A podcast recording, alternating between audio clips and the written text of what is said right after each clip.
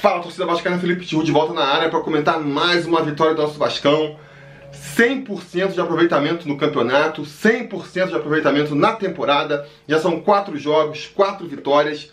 Isso é muito bom, mas a partida em si foi mais uma partida ruim do Vasco. Foi mais uma partida ruim, como era de se esperar, né? Como a gente previu que seria no preleção sobre Vasco, porque afinal de contas foi jogar num campo muito ruim, foi jogar num horário terrível, pô, 5 horas da tarde, em Bangu, no verão, no Rio de Janeiro. Quem é do Rio sabe que não é uma boa ideia, né? A partida começou com 41 graus de temperatura no campo, então daí você já viu. Foi um jogo que o Vasco começou com o freio de mão puxado mesmo, jogando é, de forma muito cadenciada. A portuguesa também se fechou lá atrás, fechou a casinha. Então foi um jogo que o Vasco tinha posse de bola, mas não conseguia agredir muito a portuguesa.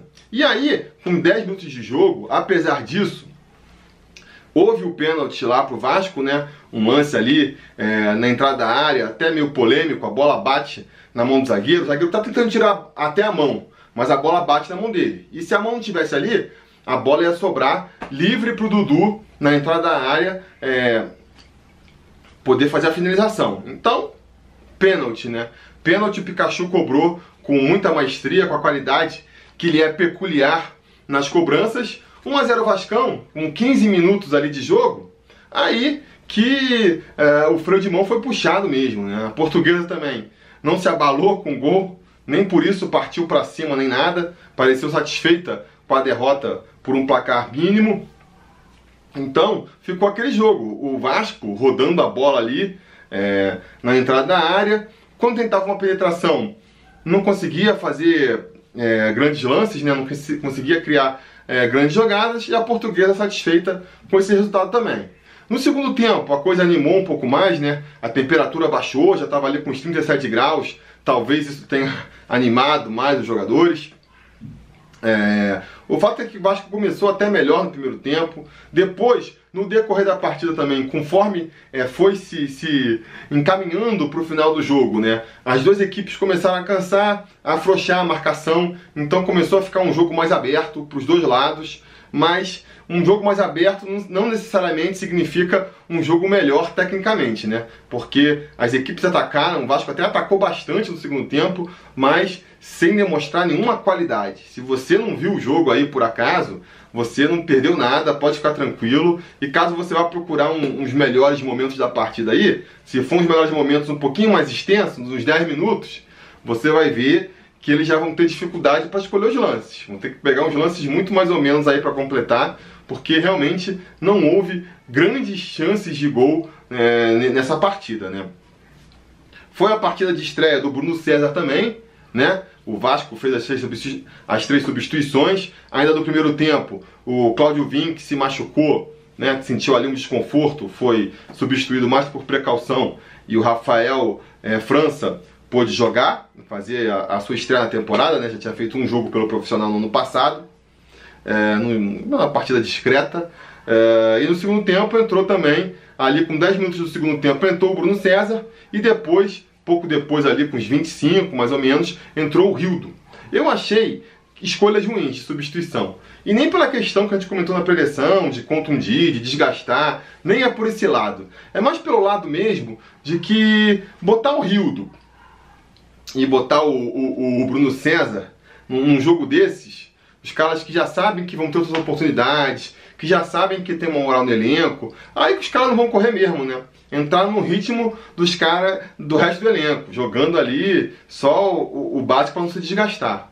Por mais que a molecada também não correu muito, não se mostrou muito valorosa, então nem sei se se faz sentido esse argumento, né? Porque eu me decepcionei também com o Moreste, é, o próprio Rafael França entrou, Dudu, nenhum, do, nenhum dos, dos moleques mostrou muito assim talento. O time inteiro foi, jogou de maneira muito burocrática, eu diria, né? Ninguém comprometeu ali tecnicamente, mas também ninguém chegou a, a, a se destacar tanto é, pelas jogadas, né? Talvez o maior destaque tenha sido, o, mas não necessariamente de forma positiva, o Ribamar, né, que mais uma vez gerou muita uh, polêmica. Eu acho que ele é um jogador que se movimenta muito, ele busca realmente o jogo, sabe se posicionar, está sempre ali é, pronto para receber o passe, o que é uma qualidade, né?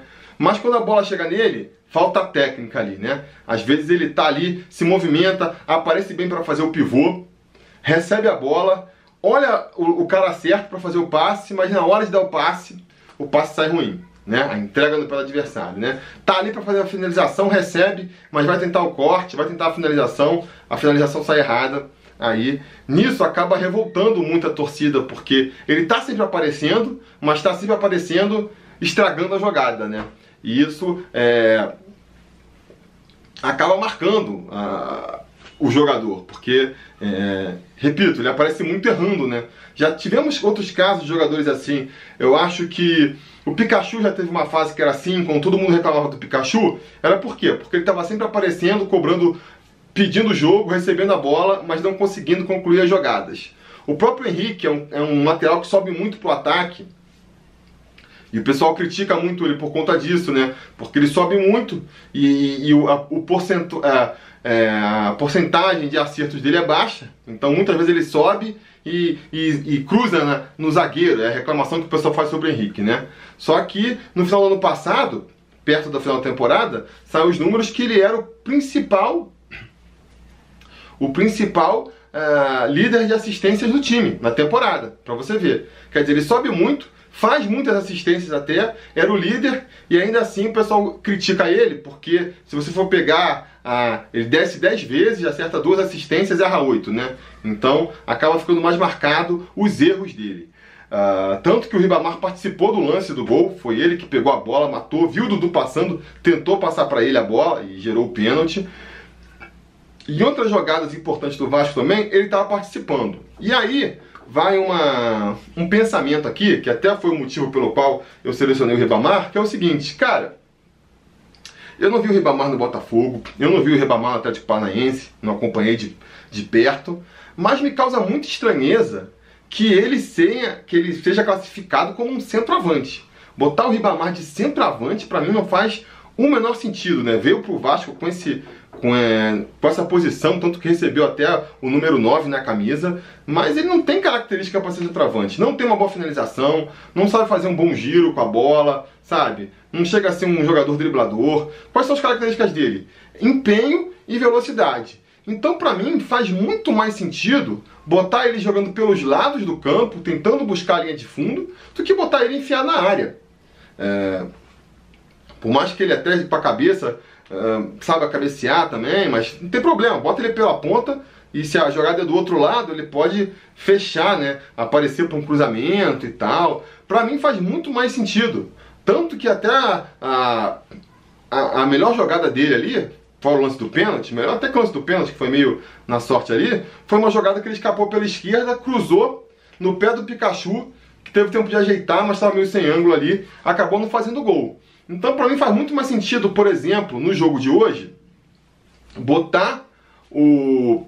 Seria muito melhor botar o Ribamar jogando pela esquerda e o Moreste, que já subiu para o profissional para jogar como centroavante, enfiado na área, né? Moreste que fez mais uma atuação apagada, assim, é, não gostei muito do futebol dele. De repente, se ele jogasse mais enfiado na área, poderia ter se mostrado mais valoroso, né? Enfim, vamos ver aí. É, o, o, que importa é que foi uma partida muito ruim, muito ruim. Então, repito, se você não viu, não se sinta nem um pouco incomodado de ter perdido, não perdeu nada. Essa aqui é a realidade. E vamos comemorar que acabou, né? Acabou essa fase. Agora, os jogos começam a ser para valer. Sábado é contra o Fluminense, é clássico, então vai ser um jogo mais valorizado vamos com o time titular pela primeira vez na temporada aí, ou a maioria dele, né? E daí pra frente a tendência é que a gente volte a insistir só com os titulares. Depois de sábado tem a estreia na Copa do Brasil, um jogo que não pode bobear, tem que ir com a maioria dos titulares também. Depois é semifinal e final, se Deus quiser, de Campeonato Carioca. E até mesmo no segundo turno, contra os times pequenos, aí já é hora de botar o time titular para começar a pegar entrosamento, né? Por mais que você possa até trocar uma peça ou outra, poupar um jogador ou outro, a gente já deve ver o esqueleto do Vasco para a temporada sendo formado ali, os principais jogadores sendo escalados para as partidas. E aí, a gente vai começar a ter uma ideia melhor do que esperar do Vasco na temporada.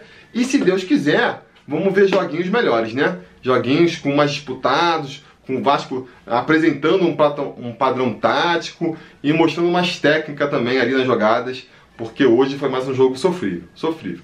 Não vou criticar ninguém, debaixo de sol, campo ruim, é um jogo é, sem a motivação da vitória, aquela importância da vitória. Então, todas as justificativas para não ter sido um grande jogo, mas não muda o fato de que foi uma partida ruim de assistir, né? Eu espero que é, quem viu o jogo aí também comente aí na partida, quem não viu pode dizer suas impressões também. A gente continua a conversa aqui por baixo. Não se esqueçam de curtir o vídeo, assinar o canal. Se você quer ver mais vídeos sobre Vasco também, pode apoiar a gente aí, ou no Apoia-se, ou se tornando um membro aqui do canal, e a gente vai se falando.